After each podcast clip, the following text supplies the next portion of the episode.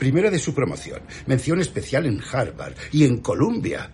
No sabía que eso fuera posible. Gracias, señor Green. Me esforcé mucho.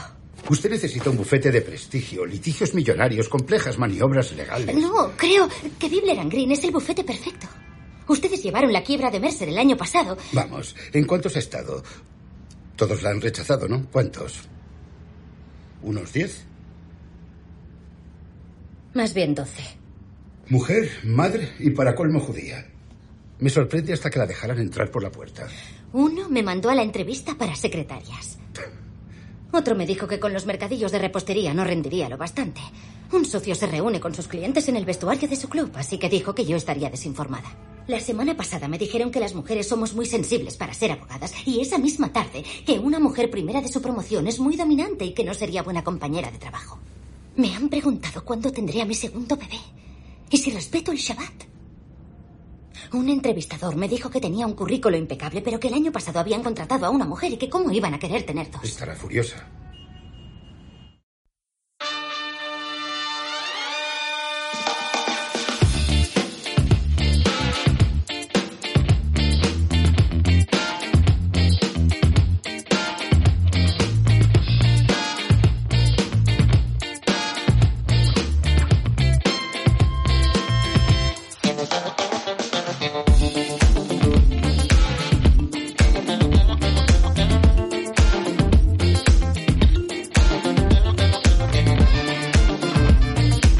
Buenos días, buenas tardes y buenas noches. Bienvenidos a Leche con Galletas.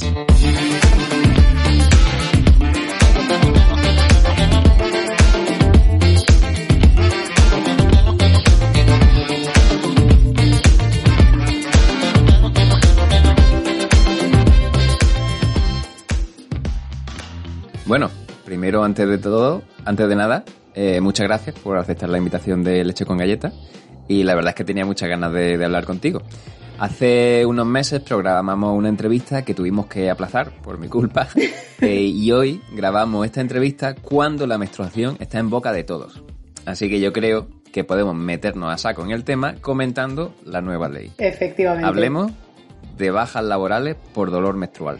Bueno, ya era hora, ¿no? Ya era hora. Bueno, ya era hora, depende de, a quién le preguntes, ¿eh? Porque, bueno, es verdad que, igual es un tema un poco así peliagudo porque, bueno, se mezcla la política, ¿no? Se mezclan aquí asuntos que a mí personalmente, pues, pues no me interesan como profesional de la salud, ¿no? O sea, yo divulgo para que se visibilice la menstruación y precisamente parece ser que esta ley lo que ha incendiado, aparte de que las mujeres puedan mentir sobre sus dolores menstruales, ¿no? Como si tú con una lumbalgia no pudieras hacerlo o con una migraña, ¿no? Como si fuera algo únicamente nuestro. Eh, parece ser que también se ha cuestionado que esta ley normalice el dolor. Y yo creo que esto es un error. Primero porque el dolor ya está normalizado. Es decir, es que esto ya está mm, totalmente instaurado en nuestra sociedad. O sea, no sé qué miedo hay de algo que ya está pasando como es que el dolor menstrual se, se, considere normal. Por tanto, yo, como, o sea, mi opinión como profesional es que esto sí que es una buena noticia, porque eh, además visibiliza que existe el dolor menstrual. Más que estigmatizarlo, creo que realmente lo visibiliza. Obviamente no todo es, es, mm, es flores, ¿no? Que se dice. La parte gris está, pero la parte gris viene por esa incultura menstrual que tenemos y por esa falta de educación menstrual. Tú cuando ves los comentarios, yo por ejemplo hice un post en Instagram bastante neutro, ¿no? En el que dije, bueno, pues eh, esto es un poco lo que, lo que está pasando. Y claro, los comentarios es, a ver si ahora vais a mentir, a ver si ahora resulta que, a ver qué empresarios va a contratar. Digo, bueno, como si nunca hubiéramos tenido problemas para que nos contraten por el embarazo, la lactancia o todas estas cosas, ¿no? Yo creo que es una buena medida venga de donde venga, quien la haya puesto, me da igual que sea un partido que otro, yo creo que por lo menos está avanzando en la dirección de visibilizar y desde luego que no se olvide que se tiene que seguir investigando y que estas bajas las tiene que dar un profesional de la salud. Que es que ahora parece que todas las que tengamos la menstruación vamos a llegar allí, oye, que me quiero quedar cinco días de vacaciones. Perdona, esto no funciona así. Entonces yo creo que es algo que es, que es beneficioso. ¿Que costará encajar? Sí, pero bueno, como todos los avances que van de la mano del feminismo. Esto es así. Vale. Pues bueno, yo creo que ese es un buen comienzo de la entrevista y ahora pues te lanzo la pregunta que suelo lanzarle a todo el mundo, ¿no? ¿Quién eres y qué has hecho con tu vida? Vale, bueno, pues esta yo creo que es de las más difíciles ¿eh? que me puedes hacer. Sí. no. A ver, pues yo soy Chusa San, soy enfermera y soy nutricionista y la verdad es que llegué un poco a, a todo el tema menstrual por casualidad, ¿no? Como te comentaba antes de, la, de grabar, que estábamos comentando un poquito, pues eso, que para conocernos, yo nunca he tenido un problema menstrual, nunca he tenido un problema hormonal, ni dolor, ni ciclos mm, extraños, o sea, no, nunca he tenido ningún problema, pero como enfermera sí que veía una carencia a nivel educativo, ¿no? ¿Por qué el ciclo menstrual no se habla de él, ¿no? Más allá de la menstruación, que es la parte visible, ¿por qué el ciclo únicamente tiene una importancia a la hora de reproducirse, ¿no? Cuando realmente es algo que impacta a nivel de salud general. O sea, es un proceso fisiológico. Imagínate que a ti te invisibilizan el latido del corazón. O sea, es como, hola, esto es un proceso fisiológico que tiene un impacto sistémico. Por tanto, empecé un poco ahí. Me abrí un Instagram, empecé a divulgar y mi sorpresa fue que la gente se volvió loca con el tema, en plan, quiero saber más. Y yo, pues bueno, conforme iba aprendiendo, pues iba publicando y hasta que al final, pues mira, libro, cursos, talleres, o sea, todo un poco lo que, lo que me dejan. Y aquí estoy. Muy bien. Eh, pues bueno, precisamente ese libro que mencionas, ¿no? Pues en, marzo de este año, cuando cumplí mis 30 años, mi hermana me lo regaló, ¿no? un libro titulado La revolución de la menstruación. Y eso lo publicaste creo hace más o menos un año, algo más de un año, ¿no? Sí. Así que bueno, felicidades por este aniversario. Gracias. Em, y, bueno, lo que te quería preguntar es, ¿por qué es necesario un libro como este? Pues mira, primero me alegro mucho que una mujer le regale mi libro a un hombre. O sea, ya hablando así en términos binarios, porque es como, bueno, ¿qué pasa? Que como no tengo ciclo no me importa, ¿no? Y esto no es verdad. O sea, seguro que tienes madre, hermana, pareja, o sea, me da igual, ¿no? Hay mujeres alrededor que, que, que menstruan y esto pues es, al final es cultura.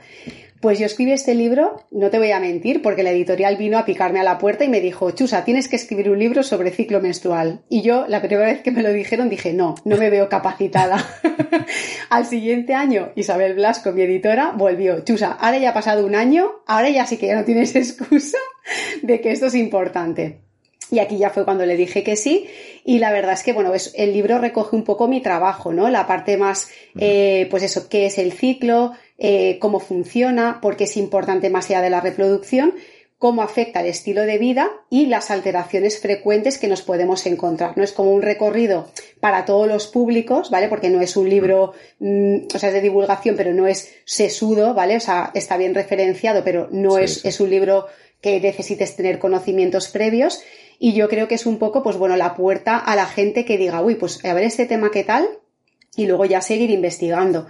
De hecho, me hace mucha ilusión como muchas compañeras, ¿no? Nutris y tal, me, me escriben diciendo, ostras, pues es que quiero dedicarme a la salud hormonal porque creo que es súper importante y súper necesario. O sea que, mira, por esa parte, muy, muy feliz de la acogida. Pues sí, me alegro que, que al final decidieras escribirlo porque creo que es importante que, que haya libros como este. Eh, Vale, entonces eh, vamos a adentrarnos en uno de, los temas sí que, que, discutes mucho también en tus redes sociales y demás, ¿no? Y es el dolor. ¿El dolor es normal? Vale, el dolor está normalizado, ¿vale? O sea, el dolor menstrual no debería de considerarse normal. Esto es muy peligroso, es decir, es peligroso normalizar el dolor porque si normalizas el dolor, normalizas la patología. ¿Qué quiere decir? Aquí siempre hago un inciso que es, vale, ¿cómo puede ser que el dolor no sea normal cuando todo el mundo tiene dolor de regla? ¿No? O sea, es algo que puedes decir, vale, entiendo que se cuestione que el dolor sea normal o no.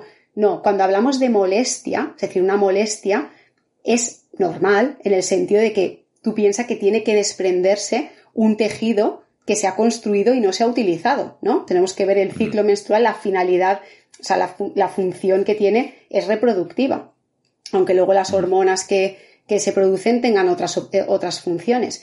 Cuando yo desprendo o necesito desprender ese endometrio, necesito una inflamación. Por tanto, la menstruación es una inflamación fisiológica. Pero una cosa es que sea una inflamación en la que tú puedas más o menos manejarla, ¿no? Decir, bueno, pues me pongo un poquito de paño caliente o incluso me tomo un, ibuprofeno y se me pasa, pero hay mujeres que es que ni con esas, ni con terapia hormonal, ni con antiinflamatorios, estamos hablando de dolores incapacitantes. Y el dolor incapacitante siempre viene justificado por una patología más grave, que no únicamente es dolor menstrual, como puede ser una endometriosis. Por tanto, no, el dolor menstrual no es normal, está normalizado y es muy peligroso. Pues justamente has mencionado esa palabra mágica, endometriosis. Eh, te iba a preguntar sobre ella, ¿no? La verdad que, eh, bueno, es que me quedé un poco loco cuando leí sobre lo que era porque no tenía ni idea. Eh, entonces tengo aquí apuntado que es aparición del, de tejido similar al endometrial fuera de la cavidad uterina. Puede ser en los ovarios, la vejiga, el intestino, el peritoneo o incluso en los pulmones o el cerebro. Efectivamente. Efectivamente. te explota. De hecho, mira, hace, es muy curioso porque ayer justo mi padre, que él, bueno, pues más o menos de este tema me va siguiendo y tal, pero el hombre, pues evidentemente no, no domina. Con todo este tema de la ley, pues se puso como a escuchar podcast de endometriosis y, llegó a casa como diciendo, pero ¿cómo puede ser que haya regla fuera de, de, la, del útero, ¿no? O sea, él, él no, no, no podía entender esto. Pues es que es así. Es que es un tejido, o sea, el problema de la endometriosis es que no sabemos cuál es la causa. Entonces, claro, al no saber cuál es la causa, no podemos atacarla de manera eficiente. Pero bueno, sí que sabemos que hay un mecanismo que no está bien, ¿no? Que a veces, bueno, se piensa que la menstruación, el mecanismo es la menstruación retrógrada, que no se sostiene por todo lo que implica, pero bueno, es la que más eh, así por encima puede justificar que haya este, este tejido fuera es que la menstruación, en vez de salir hacia afuera, que también, vuelve por las trompas y cae a la cavidad peritoneal. Esto pasa en el 90% de mujeres. Por tanto, porque decimos que no justifica que todas las mujeres con endometriosis haya este mecanismo, pero puede ser la puerta de entrada y que de base exista un sistema inmunitario que no funciona, un aumento, ¿vale? Quiere decir que la causa no la sabemos, pero sí que sabemos que hay unos mecanismos implicados. Entonces, ¿Qué pasa? Que este tejido se queda atrapado en la cavidad peritoneal o viaja a otras zonas porque tiene la capacidad de desplazarse. Pero es que además este tejido es similar al tumoral, aunque no sea un cáncer, tiene eh, cosas que son parecidas. Tiene capacidad de producir sus propios estrógenos, tiene capacidad de adherirse, por tanto, claro, es muy complicado atacarlo cuando no sabemos por qué se produce y cuál es lo que, lo que hay de base. Entonces, mm la endometriosis es un tema serio porque es un, no solamente viene acompañada de dolor y no es un problema únicamente ginecológico, es un problema sistémico. O sea, estas mujeres hay diferentes niveles, mujeres con endometriosis que no tienen dolor, mujeres con una endometriosis no muy dispersa que tienen, que tienen dolor, profunda, no profunda, ovárica, depende de dónde esté instaurada. Pero son mujeres con dolor cíclico, con dolor en la penetración muchas, dolor al defecar, dolor al orinar, dependiendo de dónde se instaure ese tejido. O sea que no es un tema fácil. Y lo peor de todo es que el diagnóstico también es complicado de hacer en el sentido visual. Es decir, la, confirmación histológica es necesaria para hacer el diagnóstico. Esto significa que hay que coger un trozo de ese tejido, ir al laboratorio y confirmarlo. Pero ¿qué pasa? Que la mujer te está diciendo que tiene dolor, te está diciendo que tiene sangrados fuera del ciclo, te está diciendo que con la penetración le duele. ¿Tú necesitas mm, más datos?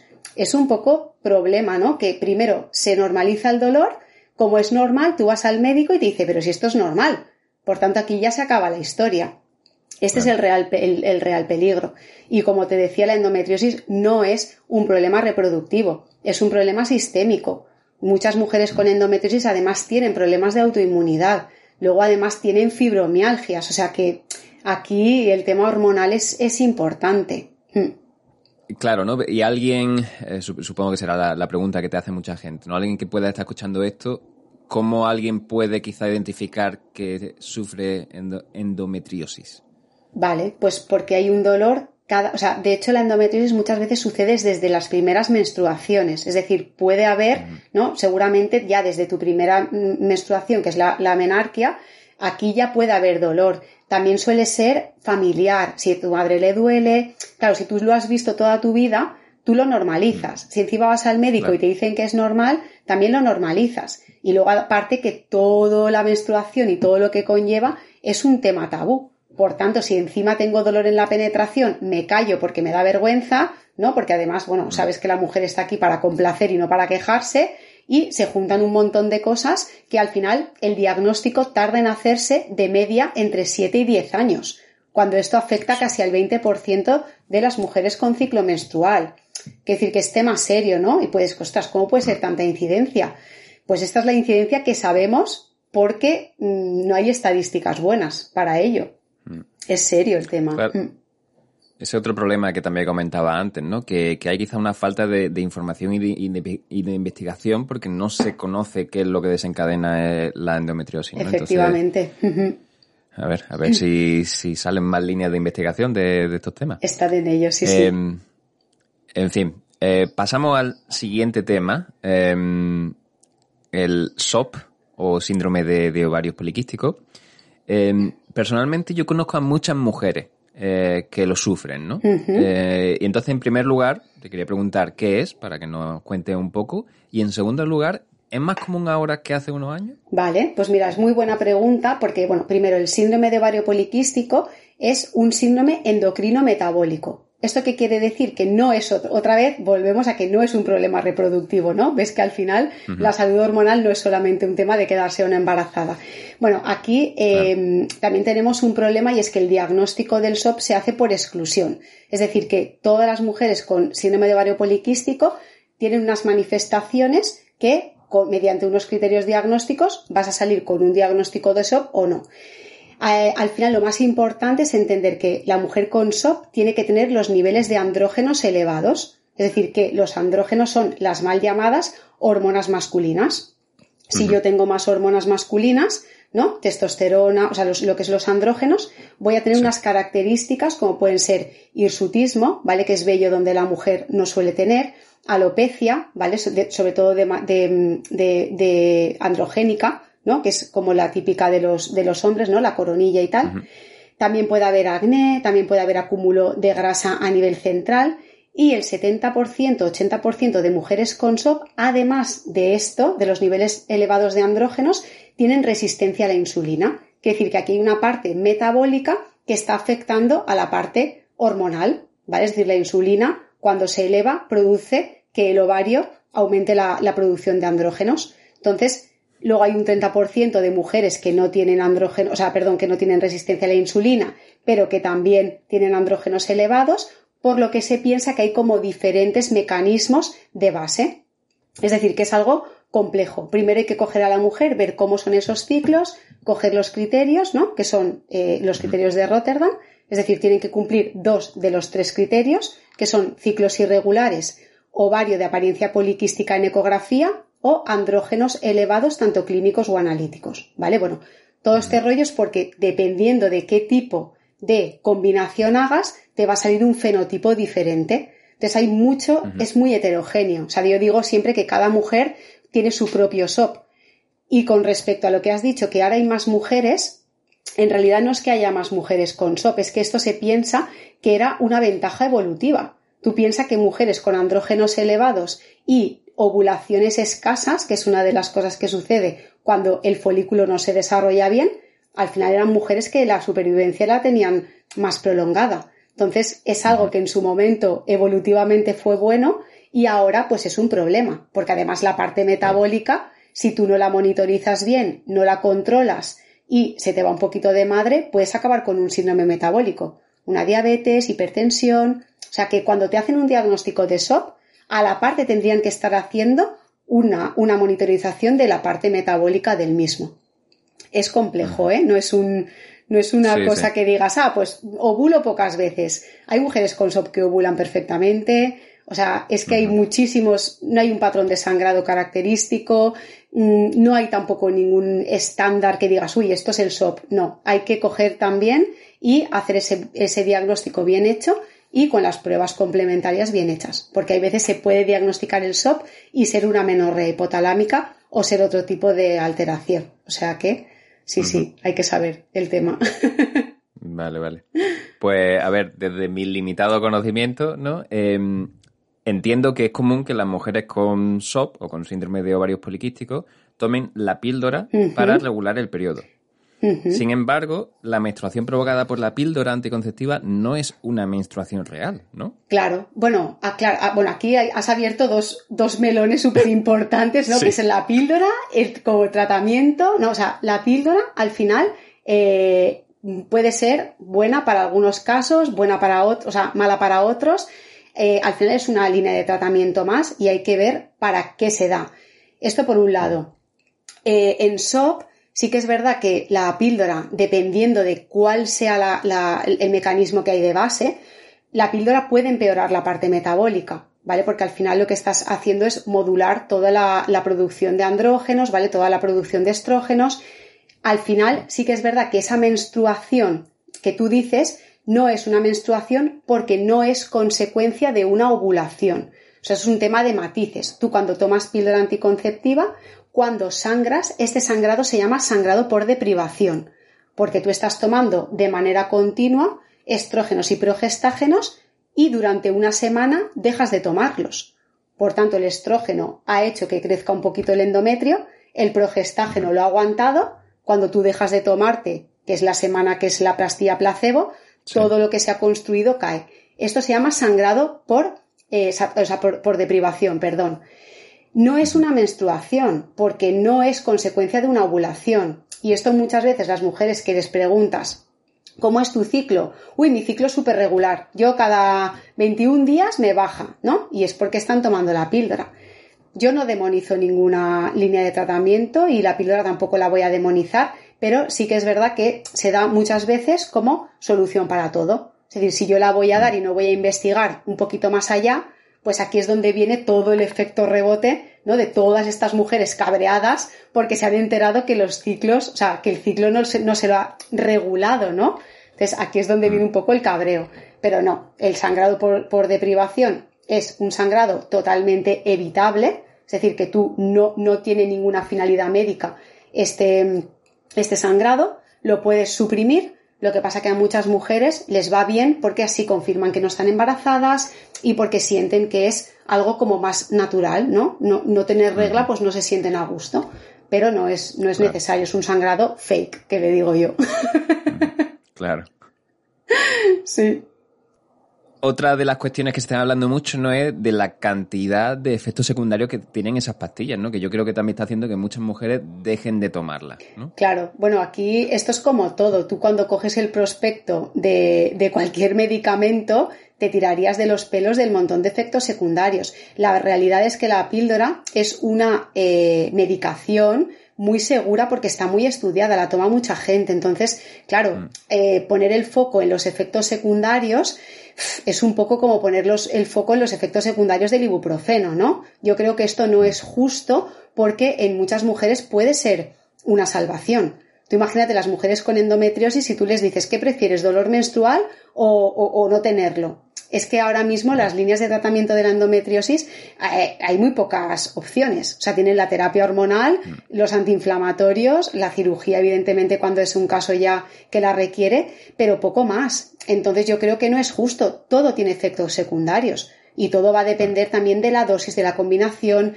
Ahora, hoy en día, la, cantidad de, de hormonas que lleva la píldora es muy bajita. Entonces, bueno, hay que ver los antecedentes de esa persona, hay que ver si fuma, si tiene obesidad, si es mayor de 35, porque hay más riesgo cardiovascular, ¿no? Y, este tipo de, efectos adversos, pero es que es como todo, yo qué sé, ya te digo, yo en esto mi mentalidad también ha ido cambiando porque en un principio sí que era como un poco más hater, ¿no? De no, la píldora porque la ciclicidad natural, pero luego empiezas a pasar consulta y ves lo mal que lo pasan las mujeres y te bajas un poquito del burro porque dices, bueno, Mm. es que al final puede ser una solución buenísima para unas y nefasta para otras. Hay que ver lo que, lo que le va bien a cada una y ya está. Claro. Mm. Y hablando de píldora, hablemos de píldora masculinas. El otro día escuché un podcast en el que hablaban con varios hombres sobre un fármaco no hormonal y sin efectos secundarios que se encuentra en fase de testeo. la mayoría no era consciente de la cantidad de efectos secundarios que tiene la píldora femenina y alguno mencionó que no tomaría la masculina porque no era su problema. Daban un poco de vergüenza ajena. Em, la, la, cómica y guionista Enar Álvarez dijo una vez que el hombre es el que debería tomar la píldora ya que es capaz de dejar embarazada a 10 mujeres en un solo día.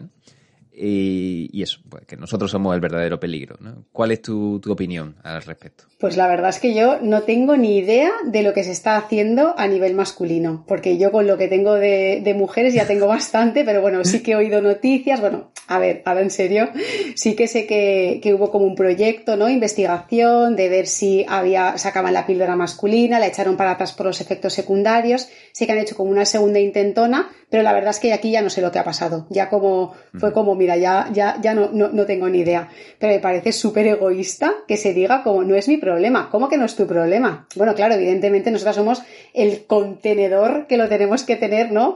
Nueve meses, pero ostras, ¿cómo que no es tu problema? Yo estoy muy de acuerdo con, con Enar.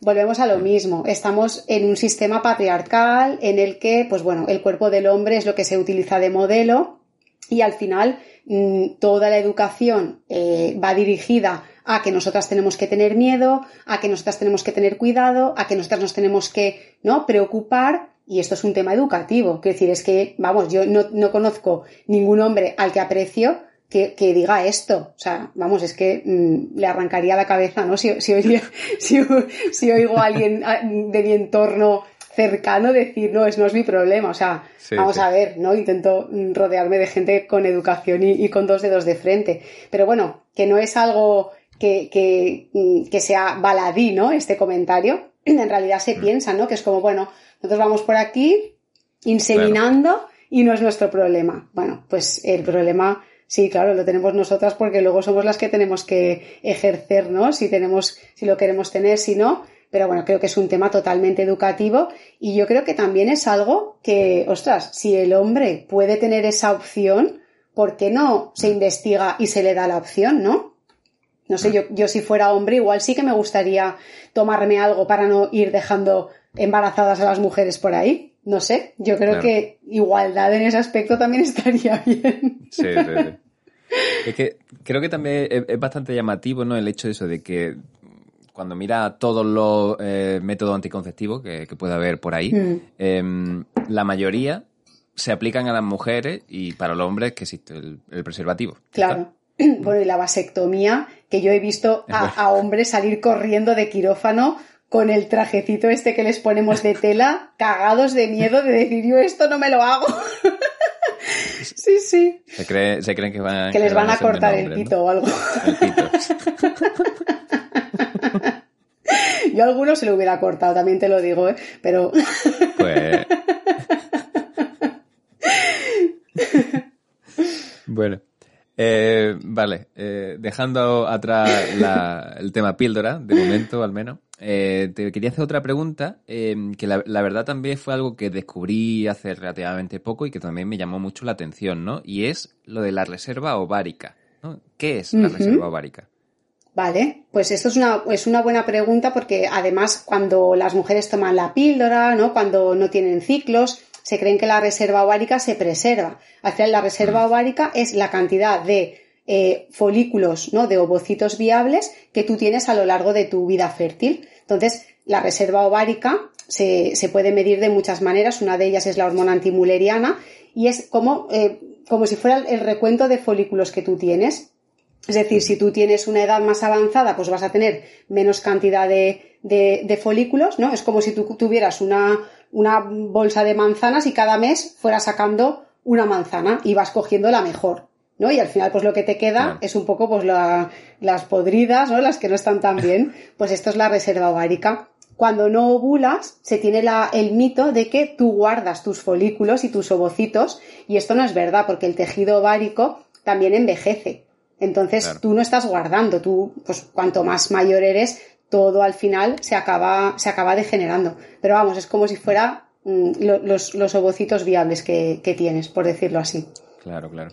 Por eso también quizá es más arriesgado para una madre quedarse embarazada mayor. Sí, ¿no? claro. Porque, bueno, si, puede haber, pues, no sé, que, que los hijos eh, nazcan con más problemas y, demás. Efectivamente, porque al final el, folículo, tú vas, tú vas cogiendo lo mejor, ¿no? Si te, te dan a elegir, tú vas cogiendo los de mejor calidad y cuando ya, pues te va quedando un poco la, pues bueno, el, resto. Cuanto más años, a partir de 35 años, ya se consideran pues la mujer que se queda embarazada ya es primeriza añosa. Imagínate 35, digo, pues si yo tengo 40 y estoy estupenda, ¿no? Y dices, pues ya con 35, ¿no? A, nivel fértil ya empiezas a ir un poquito a capa caída, o sea que... Mm, sí, sí. Sí, sí. Eh, la, verdad que, el ejemplo que has puesto de, la, manzana, de la cesta de manzanas creo que es bastante, eh, bueno, bastante visual. Em, claro, y el problema aquí quizá es que, claro, en cómo funciona la sociedad hoy en día, ¿no? Eh, es difícil quizá pues eh, conseguir asentarse y, y, para, no sé, decidir formar una familia, ¿no? Entonces como que, eh, claro, si pudiéramos elegir, probablemente muchas mujeres preferirían, pues a lo mejor empezar con la regla más tarde, ¿no? Y que tu reserva ovárica, pues no sé, a los 40 años estuviera en plena forma. Efectivamente. Bueno, aquí, ah, de hecho, hay ya mucho debate, ¿no? Incluso hay empresas a las que a las trabajadoras les ofrecen la opción de congelar sus ovocitos. Entonces, claro, tú tienes que, o sea, yo siempre digo, ¿no? O sea, una, una cosa es, eh, o sea, una parte está tu, mm, la fisiología, ¿no? O sea, los planes de la biología y luego por otro lado está, pues, donde vivimos. Y es que va totalmente descoordinado. Es decir, tú ahora con 25 años, igual que sería tu momento de ser madre, pues si acabas de acabar la universidad, estás con la tesis, bueno, estás ahí liado con mil cosas, precario, igual aún vives en casa de tus padres. Claro, ¿cómo vas a ser padre así, no? Mm. pues llega, llegas a una edad en la que ya te estabilizas y tú mm, y tus ovarios pues son unas, unas garrapiñadas que digo yo, está aquello ahí que no hay por dónde cogerlo. Pues sí. Sí, sí. Em, vale, pues bueno, siguiendo hacia adelante, em, quería hacerte ahora otra pregunta, quizá algo más genérica em, sobre el ciclo menstrual en general, ¿no? El ciclo menstrual tiene dos fases, la fase folicular y la fase lútea. Entonces, ¿podrías resumir un poco qué ocurre en cada una? Vale. Sí, bueno, esto sería un ciclo saludable. Es decir, cuando tenemos un ciclo saludable, tenemos dos fases bien diferenciadas con dos momentos eh, como, como si fueran eh, los. O sea, perdón. Cuando empieza. Voy a empezar por el principio. Día uno del ciclo, ¿vale? Es cuando te baja la menstruación. Aquí es cuando empieza el ciclo empieza el ciclo y empieza la fase folicular, ¿vale? Lo que quería decir es eso, que hay como dos eventos que son los que parten estas fases, ¿vale? Cuando empieza la menstruación hasta la ovulación, lo que está sucediendo es que empieza el folículo a crecer. Se, elige una corte de, de, folículos y uno de ellos es el que se va a desarrollar más eficientemente y es el que va a liberar el óvulo. ¿Vale? El óvulo realmente está mal dicho, ¿vale? Sería ovocito, porque óvulo se considera cuando se ha producido la fecundación, ¿vale? Pero lo digo porque como siempre decimos óvulo, ¿no? A veces es como ovocito, ovocito. Bueno, simplemente dato, dato friki. No sé si es interesante. Bueno, pues cuando llega la ovulación, aquí se hace un cambio, ¿no? Y empieza la fase lútea. Durante la fase folicular no hay progesterona porque se produce cuando se ha madurado ese folículo y se forma la cicatriz que es el cuerpo lúteo. Este cuerpo lúteo es el que empieza a producir progesterona y aquí en esta fase que es la lútea es cuando aparecen los problemas, entre comillas. ¿Por qué? Porque ya tenemos estrógenos, tenemos progesterona y estas hormonas tienen un impacto más allá del ciclo menstrual. Podemos tener cansancio, antojos, es decir, que durante todas las fases esos niveles hormonales van cambiando y son por los que nosotras tenemos muchas veces cambios cíclicos. Pero vaya, fase folicular, estrógenos al alza y luego ya ovulación, fase lútea y cuando llega la menstruación empieza otra vez el ciclo. Esto sería resumen resumido. claro, y cuando se libera ya por fin el ovocito, eh, es cuando se empezaría a desarrollar em, el cuerpo lúteo. Exactamente. Efectivamente.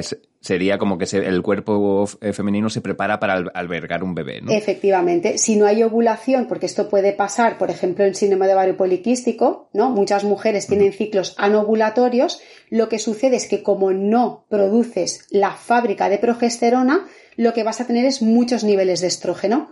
El estrógeno es una hormona muy buena, pero tiene que estar en su cantidad justa. Si yo no tengo la hormona que contrarresta los efectos del estrógeno, lo que voy a tener es un hiperestrogenismo. Por tanto, aquí también tenemos sangrados abundantes, bueno, una serie de alteraciones que se pueden ver con el ciclo menstrual porque es un signo vital. Sí. Pues bueno, yo recomiendo en tu libro incluye unas cuantas gráficas que la verdad son muy interesantes y muy instructivas, así que, que, los que estén escuchando el podcast se lo compren y, pasen a, a, verla. Eh, vale, tú has mencionado antes eh, ¿no? que la fase folicular y la fase lútea son dos fases que ocurren cuando un ciclo es saludable. Pero, ¿cuándo un ciclo se considera saludable? Vale, pues esto es muy buena pregunta porque las mujeres que sangran ya directamente se creen que esto es una menstruación. Y lo que hemos aprendido hoy es que la menstruación es la consecuencia de una ovulación. Por tanto, ¿cómo voy a saber yo si mi ciclo es saludable? O sea, ¿en qué me tengo que fijar? Pues bueno, primero me tengo que fijar si es doloroso o no. Esto ya también lo hemos comentado. Si hay dolor, esto hay que revisarlo. Puede ser un ciclo ovulatorio y todo, pero bueno, si hay dolor es una manifestación y hay que vigilar. Segundo, ¿cómo de largo es mi ciclo? ¿vale? Si mi ciclo es muy largo o muy corto, lo que me va a indicar es que o mi folículo está tardando mucho en desarrollarse, y esto puede ser por un problema de base, como un síndrome de ovario poliquístico, o realmente mi ciclo es muy corto porque puede ser que no se haya producido la ovulación. Entonces, entre 25 y 35 días sería un poco el estándar en el que nos tendríamos que mover.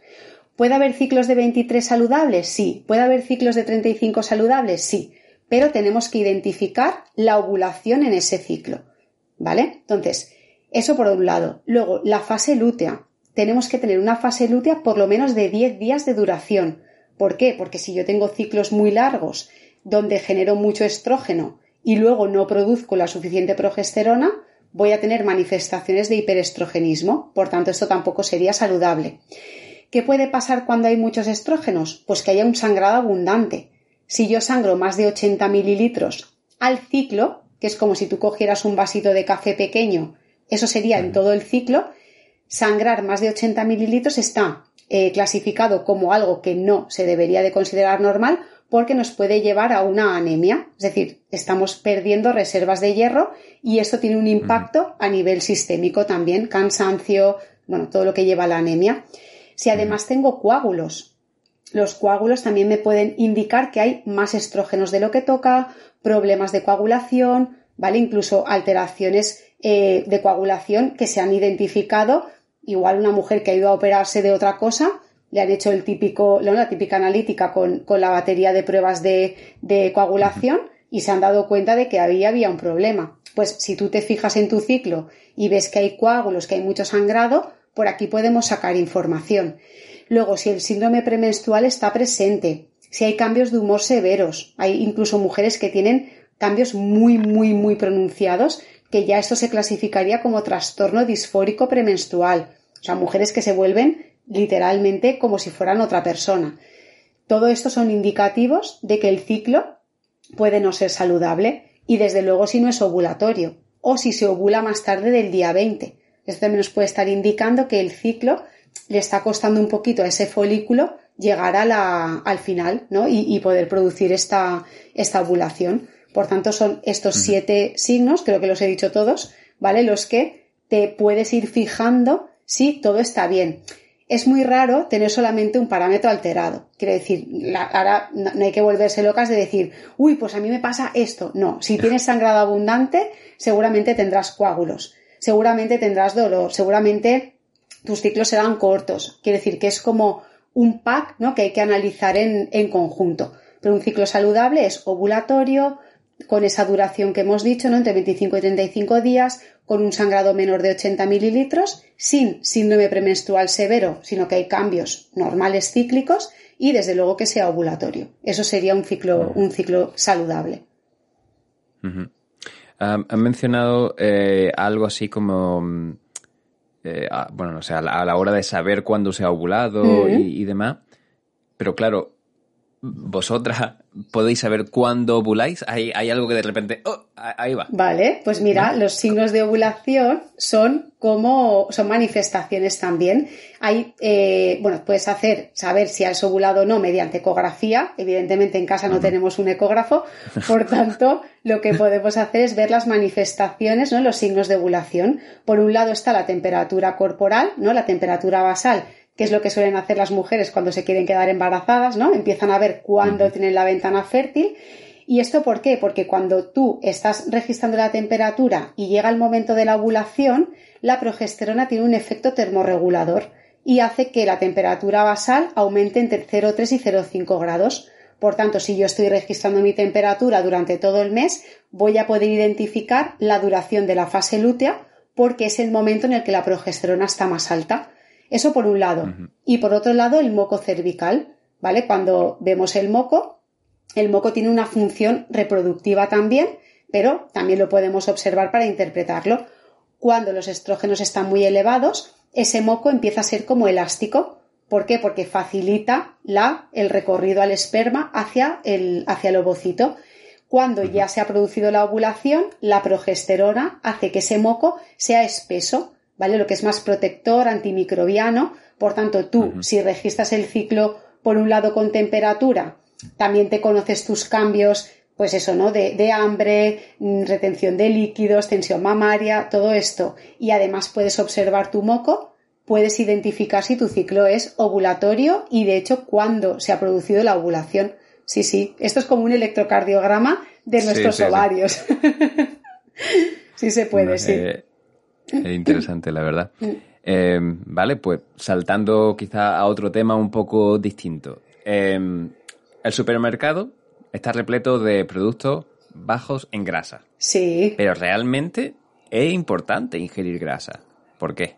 Claro, bueno, el, supermercado es un asco. en general, hay que ir, como, no sé quién decía esto, hay que ir al supermercado como si estuvieras en el mercado, ¿no? Al final todo es, vamos, empaquetado, envuelto, bueno, sin más, ¿no?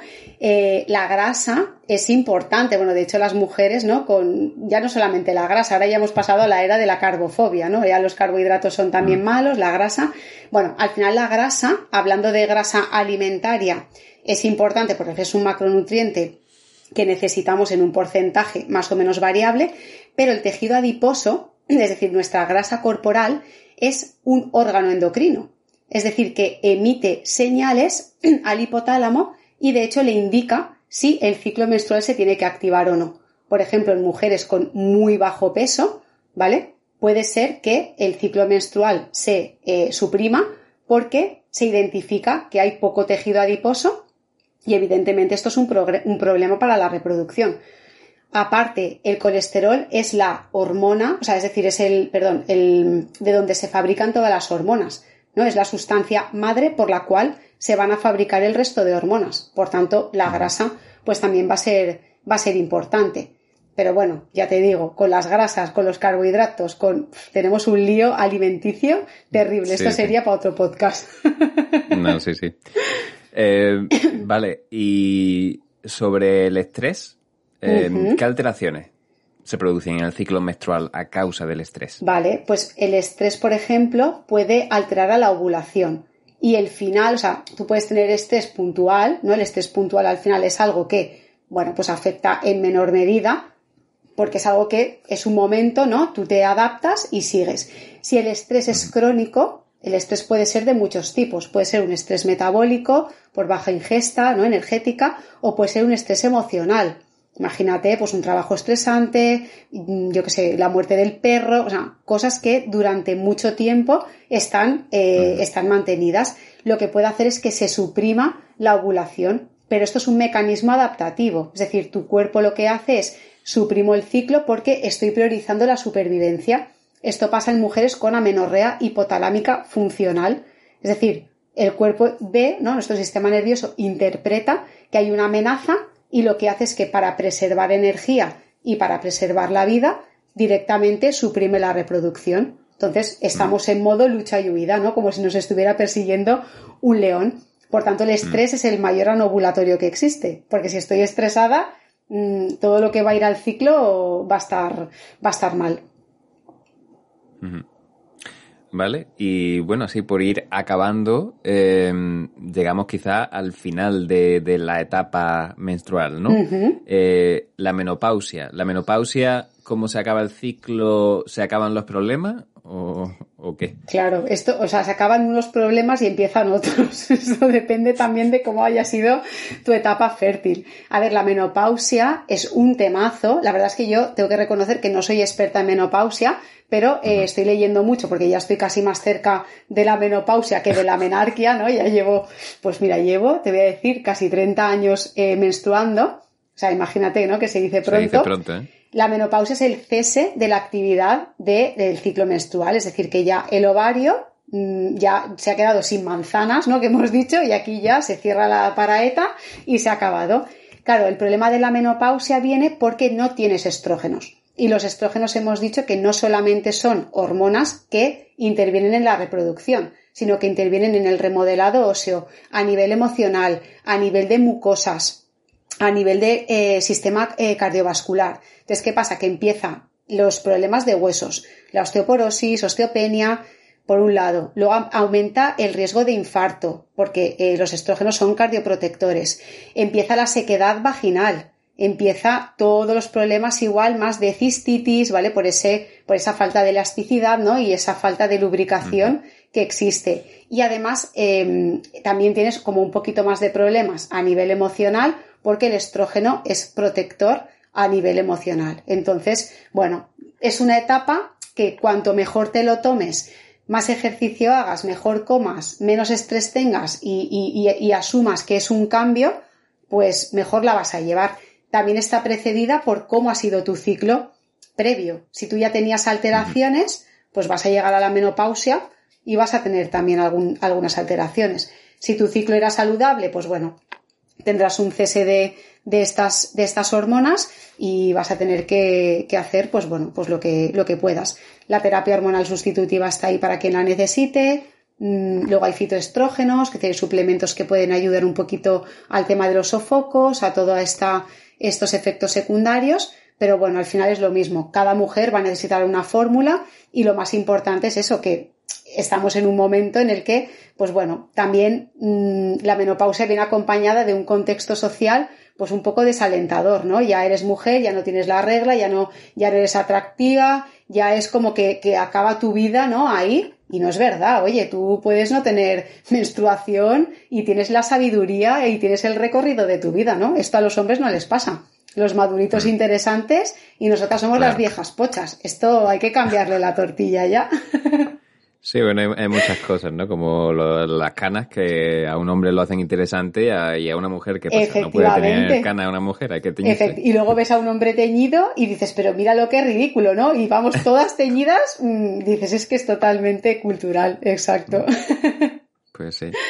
Eh, pues justamente en mi, en mi empresa aquí en, en, Inglaterra, donde trabajo, eh, cada vez que tenemos, no sé, una reunión, eh, de varias personas hacemos algo que se llama, bueno, lo llaman aquí en mi empresa un safety moment, que es como eh, discutir sobre algo, pues, bueno, no sé, algún accidente que le haya pasado a alguien, ¿no? Como un poco prevención de, de riesgo, ¿no? Uh -huh. y, y, bueno, no son solo accidentes, pueden ser, pues, hablar sobre ciertos temas sobre los que hay que concienciar, y uno de ellos fue la menopausia. Hubo una vez que una compañera, pues, dedicó un, el principio de una reunión a hablar de la menopausia, de todos los problemas que se pueden generar, ¿no? Uh -huh. Porque, claro, al fin y al cabo, igual que con la regla, eh, puede haber cambios, ¿no? Que, que, alteren, pues, cómo esa persona puede desarrollar su trabajo, ¿no? Entonces, pues, quizá hay que, hay que entenderlo, ¿no? Y, Efectivamente. Y por eso es importante que se hable también en el ámbito laboral, ¿no? Porque también con la, la menstruación, ¿no?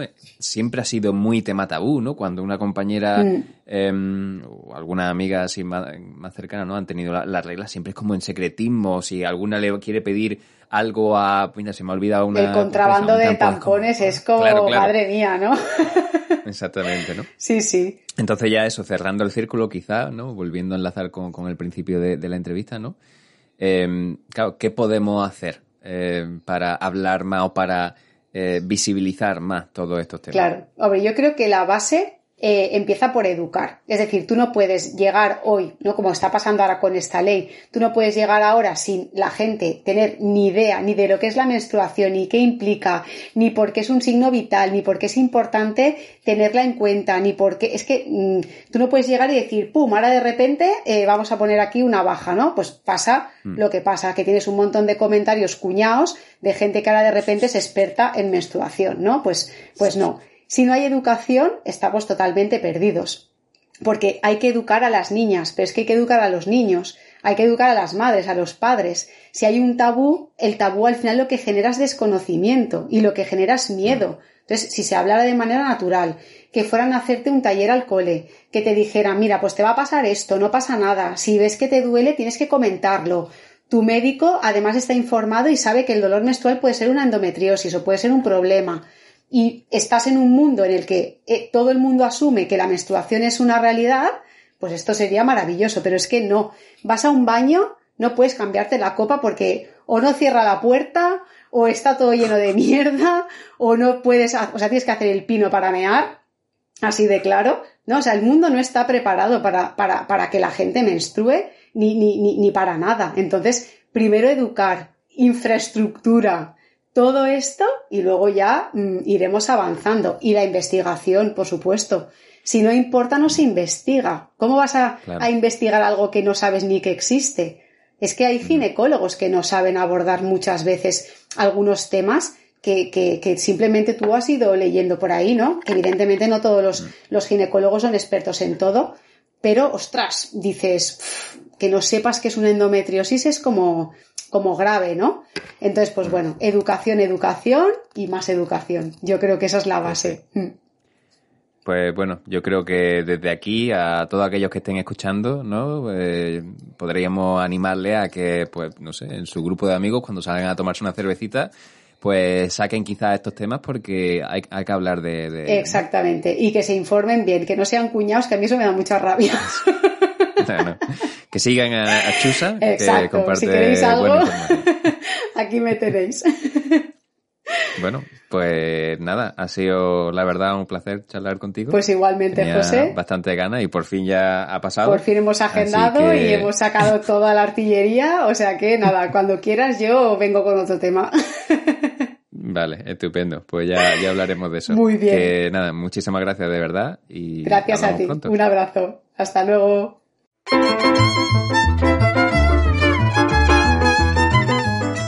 Y hasta aquí el programa de hoy. Recuerda que puedes escucharnos en Evox, Spotify, Google Podcast y Apple Podcast. Y aunque uses otras plataformas, te animo a que te pases por Evox si quieres dejar algún comentario. También puedes dejar comentarios en las distintas publicaciones de Instagram. Nuestra cuenta es leche con galletas barra baja podcast. Y ahora también en Twitter lcg barra baja podcast. Da me gusta, comenta y comparte. Si te ha gustado, claro, porque si no te ha gustado, pues no le des ni a me gusta ni comparta. Hombre, faltaría más. ¿Quién soy yo para obligarte a ti a hacer nada? ¿eh?